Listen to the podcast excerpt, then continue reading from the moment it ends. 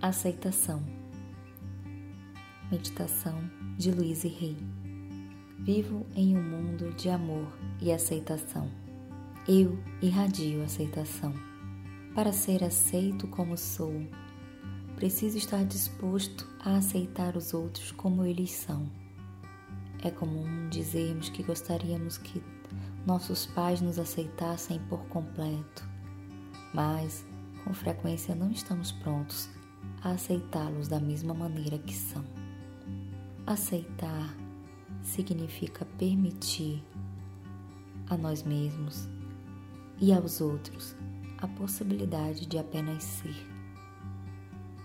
Estabelecer padrões de comportamento para os nossos semelhantes é pura arrogância.